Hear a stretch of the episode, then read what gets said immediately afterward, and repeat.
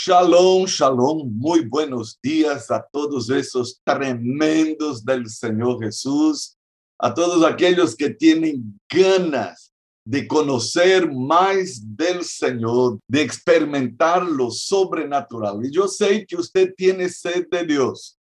Dígame, yo sé que usted quiere más. Escuche, nadie puede ganar a Dios en materia de dar. Querido hermano, ninguno de nosotros, nuestro apóstol René dice algo que yo creo que tiene que estar en mi mente y en tu corazón. Agradecidos siempre, satisfechos nunca. Agradecidos siempre, satisfechos nunca. Usted puede poner eso ahí en su en su cuaderno, ¿no? Escriba y subraye, marque esta declaración. ¿Por qué? Porque debe ser parte de nuestro accionar delante de Dios. Hermanos, no podemos ganar a Dios en materia del dar, porque Él tiene infinitamente más, infinitamente más. Cáigase de espaldas como condorito. Cáigase de espada como condorito. ¿Por qué? Porque es eso que dice la palabra de Dios. Hermana Melinda, por favor, lea para nosotros Efesios 3:20. Y aquel que es poderoso para hacer todas las cosas mucho más abundantemente de lo que pedimos o entendemos según el poder que actúa en nosotros y aquel que es poderoso para ser. Y a mí me encanta que en portugués está dicho así, infinitamente más. ¿Puede medir eso? ¡Ay! Inténtelo, inténtelo. Infinitamente más, para más allá de lo que pidamos. Estamos aprendiendo la, los principios que rigen la oración de petición. Entonces, asómbrese, va a pedir al Señor, Él tiene mucho más que su pedido para darle. ¡Ay! Aleluya. Y escuche, no es cuestión de que, ah, Dios sabe, entonces, ¿para qué voy a pedir? No seamos tontos, no seamos tontos. Necesitamos pedir. Santiago já nos ensinou: nada tenéis porque não pedis. Pedis e se os dará, dijo el Senhor Jesus. Agora, eu quero eh, pedir permisso aqui a Samuel Mamani. Ah, ele começou orando, pedindo perdão. E eu dizia: cabe esta oração, pedir perdão de não haver estado com nós outros em outras ocasiões. E eu quero aproveitar esse momento e dizer: esta oração corre e vale. Corre e vale. Pero tenho que pedir perdão por não haver estado outras vezes? Sim, está corretíssimo. Gracias, Samuel, por tu corazón y gracias por abrir tu corazón a decir lo que sí corre y vale. Escucha, hermanos, es lo que nos enseña la palabra de Pastor Limber, por favor, lea para nosotros primero de Samuel, ¿no? Y aprovechando que Samuel fue quien oró, primero de Samuel 12, 23. Lea para nosotros, Pastor Limber. Lejos sea de mí que peque yo contra Jehová, cesando de rogar por vosotros. Antes os instruiré en el camino bueno y recto. Wow. Samuel, él dijo, lejos de mí pecar contra Jehová, dejando de orar por vosotros. Wow. Escuche la falta de oración es un pecado.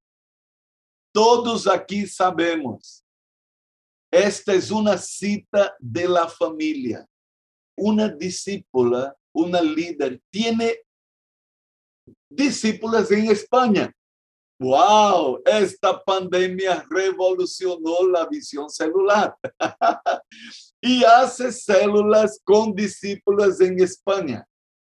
Una de las discípulas en España estaba con su mamá enferma y entonces iba y conectaba en el hospital la escuela de oración. Aleluya. ¿Y sabe qué aconteció? Tres médicos, tres médicos empezaron a, escuchar nuestra escuela de oración. ¿Y sabe qué? Ellos empezaron a sentarse para escuchar la escuela de oración. Hermanos, Dios está produciendo avivamiento. Y el, escuche, ¡ay! Eso es tremendo. Aquel que está siendo despertado por el Señor está agarrando al vuelo lo que Dios nos está entregando. Escuche, esta es una hora santa, esta es una hora bendita, esta es una hora para valientes. Y los valientes, dice el Señor Jesús, arrebatan el reino para sí. No es timorato, no es cobarde, no es, no se echa a dormir. El profeta Samuel dijo, lejos de mí pecar contra Jehová, dejando de orar por vosotros. La falta de oración es un pecado. Padre, perdónanos. Y ahí viene lo que nos dice Santiago y la pastora Natalia va a leer aquí. Santiago 4, 17. Y al que sabe hacer lo bueno y no lo hace, le es pecado. Wow, ahí está otra confirmación. Una pregunta aquí. ¿Es bueno orar? Claro que sí. ¿Es bueno orar? Sí. Ahora, si orar es bueno y yo que sé que orar es bueno, dejo de orar, ¿qué estoy haciendo según Santiago? Estoy pecando. Aquel que sabe hacer lo bueno y no lo hace, peca. Hay quizás alguien dijo, puede decir así, no, es que yo no voy a entrar en ese contexto porque yo no sé orar, pero aquí hay una escuela de oración. Entonces no hay excusa, no hay excusa. ¿Sabe quién está asistiendo a nuestra escuela? Médicos en España.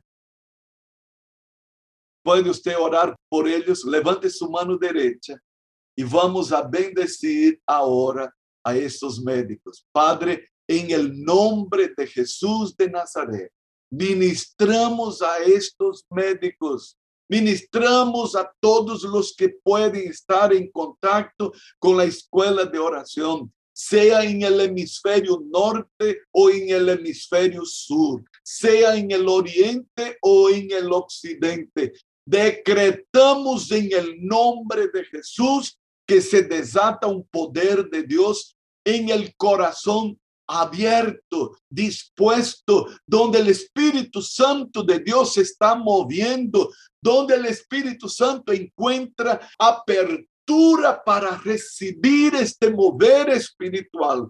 Sacude las estructuras de cada uno de nosotros y que como Samuel podamos decir, lejos de mí el pecar contra Jehová, dejando de orar por la familia, por los amigos, por los vecinos, por los compañeros de célula, por los codiscípulos, co-12, por la iglesia de Cristo en este tiempo de agonía, lejos de nosotros el dejar de orar Padre, no queremos pecar porque sabemos que es bueno orar y no queremos dejar de hacer lo bueno porque no queremos ser encontrados omisos, indiferentes, oh Dios, panchos, oh Padre, líbranos, Señor, de la frialdad espiritual. Líbranos, Señor, de la cobardía. Líbranos, Señor, de cruzar los brazos Prende fuego a nuestras vidas, Dios. Incendia cada hogar, cada família, que cada família aqui representada experimente o derramar do poder de Deus, avivamento em cada hogar, em cada família, e que todos seamos, oh Deus, llenos de tu poder e de tu espírito. Oh, aleluia! Randa yada shibika yada marala rasipi. Orre candalaria marachatiki. Sucutola mala. Prende fuego, Senhor, a cada vida, a cada coração. Pode dar um aplauso ao Senhor. Oh, aleluia, aleluia, porque o Senhor nosso Deus, todo-poderoso, reina. Aleluia. Glória a Deus, glória a Deus. Graças, Samuelito, por haber ah, abierto este espaço. Não havíamos pensado em isso, pero Deus me tocou grandemente e eu queria compartilhar com você. Aleluia! Há fogo de Deus, sim ou não? Está experimentando ou você está dizendo, ai, aqui está frio, o aire acondicionado? Eu não estou falando de isso. Vaya, che. Estamos falando de fogo espiritual. Alístese, porque lo mejor está por venir. Glórias sejam dadas ao Senhor. Bendito e alabado seja o nome do Senhor. Aleluia. Agora vamos seguir com os princípios que rigen a oração de petición. Wow, esta, este es el tipo de oración que estamos aprendiendo, ¿no? En esta semana.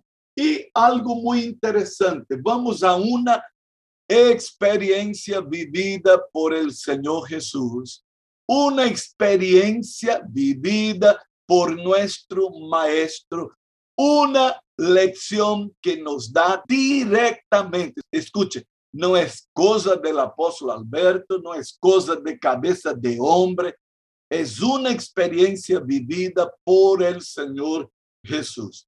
Por favor, meu querido Caíto, se puedes ler para nós Lucas 18, 35 al 43. Aconteció que acercándose Jesús a Jericó, un ciego estaba sentado junto al camino mendigando. y al oírla a la multitud que pasaba, preguntó qué era aquello. Y le dijeron que pasaba Jesús Nazareno. Entonces dio voces diciendo, Jesús, hijo de David, ten misericordia de mí. Y los que iban delante le reprendían para que se callase. Pero él clamaba mucho más, Hijo de David, ten misericordia de mí. Jesús entonces, deteniéndose, mandó traerle a su presencia. Y cuando llegó, le preguntó, diciendo, ¿qué quieres que te haga? Y él dijo, Señor, que reciba la vida. Jesús le dijo, recíbela, tu fe te ha salvado. Y luego vio y le seguía, glorificando. Cuando vio aquello, dio a Dios. Wow, wow, wow, wow. Escuche esta experiencia vivida por el Señor Jesús nos muestra el valor de la oración específica, definida. Jesús va pasando por Jericó escuche, será la última vez que Jesús pasa por aquella ciudad. ¿Por qué? porque Jesús iba camino a Jerusalén. En Jerusalén él sería crucificado. Entonces no habría otra oportunidad. Escuche, hay gente que pierde la última oportunidad en su vida. Jesús está llegando, se está acercando a la ciudad de Jericó. Va a haber otra experiencia tremenda en esta ciudad es la persona de saqueo que quería ver a Jesús. Y usted conoce este incidente maravilloso. Jesús ya está dentro de la ciudad y un hombre que era rico, publicano, eh, no era querido por, por, la, por la población porque él era un vende patria, él sacaba impuestos de los judíos y entregaba a los romanos, entonces era una persona conocida como un vende patria, ¿no? Era odiado por la gente porque en su profesión también llenaba los bolsillos, como usted conoce, los que están en las instituciones públicas, ¿no? Es muy común escuchar que la gente dice así, todo es plata, todo es plata. Si usted no da plata, entonces el trámite no sigue. Y si usted no da el trámite, no aprueban su proyecto. Si usted no da plata, escuche, esa es cosa vieja, es cosa del corazón pecador del hombre. Y ya había en el tiempo de Jesús, el hombre ni ha empeorado ni ha, mejorado, no ha mejorado. Ahora escuche, aquel hombre aprovechó también la oportunidad de Bartimeo, del ciego. Hay gente que aprovecha la última oportunidad de su vida, pero hay gente que desperdicia. La vida es hecha de oportunidades y decisiones. La vida es hecha de oportunidades y decisiones. Hay los que tienen oportunidad y no deciden nunca. Y hay los que tienen oportunidad y aprovechan. Y hay aquellos que ya no van a tener oportunidad para decidir. Pero el ciego pregunta, ¿qué está pasando? Porque él no veía nada, pero escuchaba la bulla y escuchaba el movimiento. Él dice, ¿qué está? ¿Qué, qué es eso? Y alguien le dijo, es Jesús de Nazaret que está Él no perdió oportunidad. En ese momento empezó a gritar, empezó a clamar y decir, Hijo de David, ten misericordia de mí. Y los que iban pasando decían, cállate, cállate. ¿Conoce gente que hace así? Cállate, cállate. Escuche, están probando nuestra fe. ¿eh? ¿Qué debe hacer usted? Callarse. Usted no es tonto, usted no se va a callar. ¿Qué está pasando es Jesús de Nazaret. Y si usted quiere a Jesús de Nazaret, usted va a ser como saqueo. Usted va a ser el ridículo de ser un hombre rico conocido en la ciudad, colgado en un sicómoro, en un árbol, pasando lo ridículo, porque el que quiere ver a Jesús no se atora por nada. Así es usted, así soy yo. Nada nos detiene. Diga aleluya. El que quiere ver a Jesús tiene que salir corriendo como un muchacho de la calle y se va a trepar en un sicómoro y va, va a imaginar, ¿qué hago? ¿Qué hago? ¿Qué hago? Soy taburete, soy chiquitito, pero entonces nada me va a detener. Y se colgó. Y qué sorpresón tremendo, porque el que quiere ver a Jesús se va a sorprender de que Jesús ya lo conocía. Jesús ya sabía quién era él. Y ahí Jesús va a decir a Saqueo la realidad de lo que leyó la hermana Melinda, ¿no? Pasa ahí abajo y dice, Saqueo, bájate deprisa, porque hoy yo quiero posar en tu casa. Él quería solo ver quién era Jesús y Jesús le dio más. Jesús dijo, conozco tu nombre quiero entrar en tu casa y quiero hacer un revoltijo tremendo en tu vida y en tu familia. Nunca más aquel hombre fue igual. Era la última vez que Jesús pasaba y él aprovechó. Pero en el incidente del ciego, en la experiencia de Jesús, hay algo tremendo. Jesús se acerca al ciego porque ele seguiu llamando, gritando, gritando, e gritava mais fuerte aún, dice, dice el versículo 39, pero él gritaba aún más fuerte. Escuche, no pierda las bendiciones de parte de Dios. Te están diciendo, cállate, ahí usted grita más fuerte. te están diciendo, ah, sentate, ahí usted se levanta. Estão dizendo, echate a dormir, usted diga, não, eu vou estar em vigília. Usted não se deixa atorar. E sabe que? Jesus deteniéndose, porque se há algo que detiene a los cielos, es encontrar a alguien aquí, ousado, determinado, persistente que no acepta no como respuesta.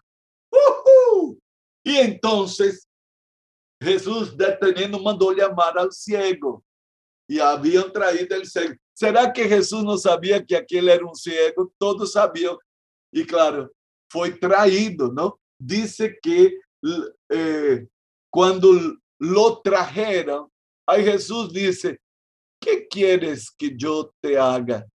Ay, Señor Jesús, qué pregunta más tonta. No. Porque hay ciegos que no quieren ver.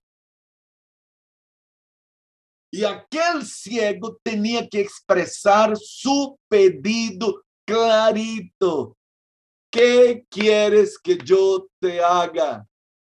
Porque él podía decir, yo quiero seguir ciego porque eh, así la gente puede darme la limosnita, ¿no? Usted sabe que hay gente que no quiere ser sanada porque entonces va a estar atrayendo sobre sí la pena de los demás, ¿no? En una ocasión yo fui a visitar a una hermana y empecé a ministrar una palabra de sanidad. Y yo estaba ministrando una palabra de sanidad para poder orar y, suscitar la fe de aquella hermana.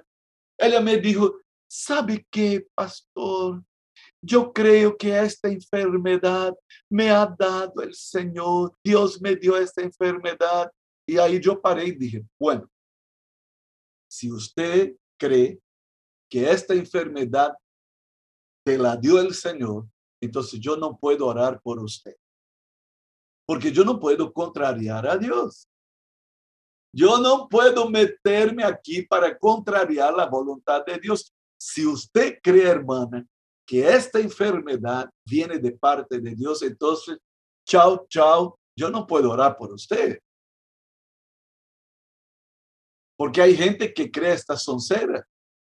Hermanos, enfermedad es fruto del pecado, es maldición en la Biblia. Vamos a aprender eso en nombre de Jesús. Eso va a penetrar nuestra mente, nuestro corazón y nos vamos a posicionar por la alianza en la sangre del Calvario, en que Jesús pagó el precio y se hizo maldito en nuestro lugar para que yo sea bendito. Él se hizo maldición para que tú y yo tengamos la bendición del Padre Abraham.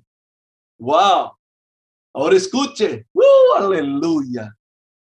Qué tremendo. ¿Qué quieres que yo te haga?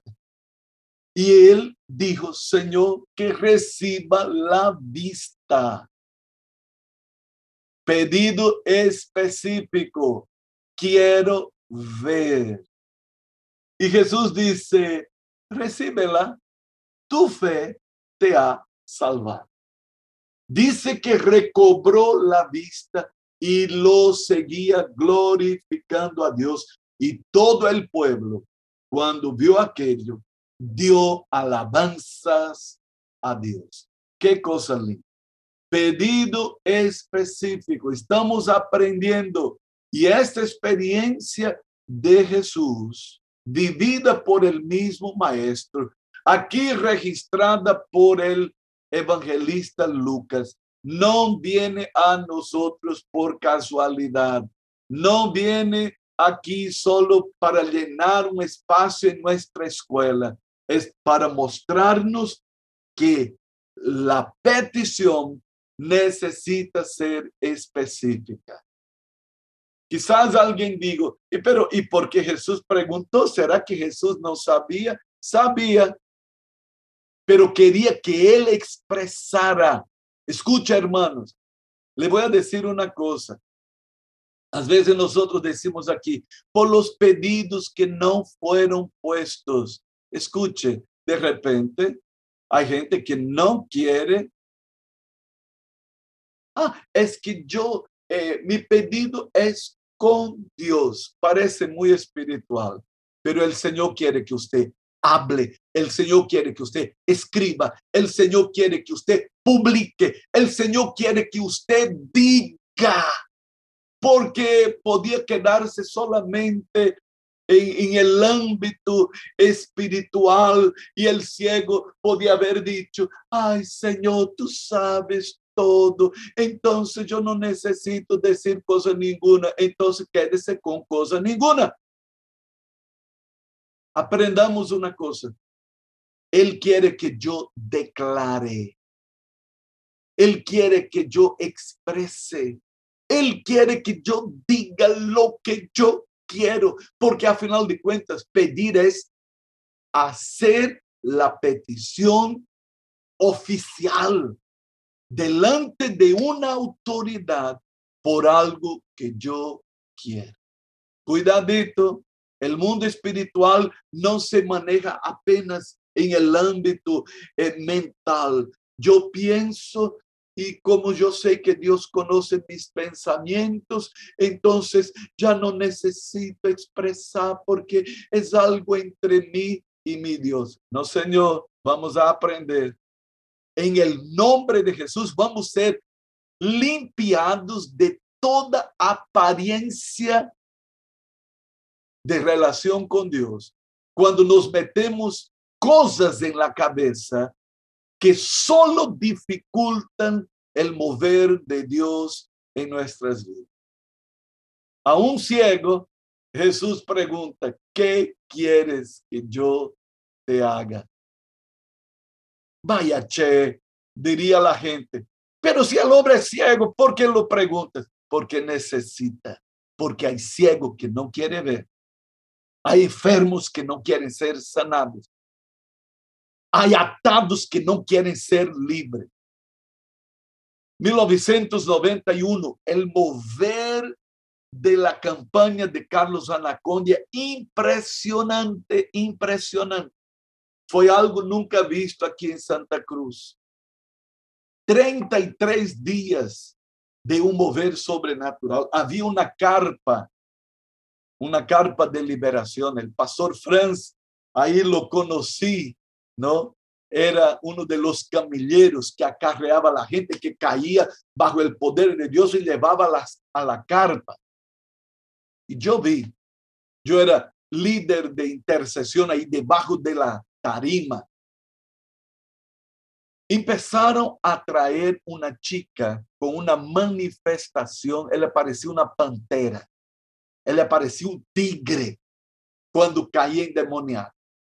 Y empezaron a traer noche tras noche, hasta que un día el líder, el pastor, el hermano Pablo, un argentino alto, él dijo, llévensela. Ella no quiere ser libre. Cada noche estaba perturbando, entreteniendo, gastando las energías de la gente, porque hay ciego que no quiere ver, hay atados, hay endemoniados que no quieren ser libres, hay enfermos que no quieren ser sanados. Por eso que la oración de petición es, escuche, clara, objetiva, definida, debe ser declarada delante del Señor. Gloria a Dios, estamos aprendiendo, ¿sí o no?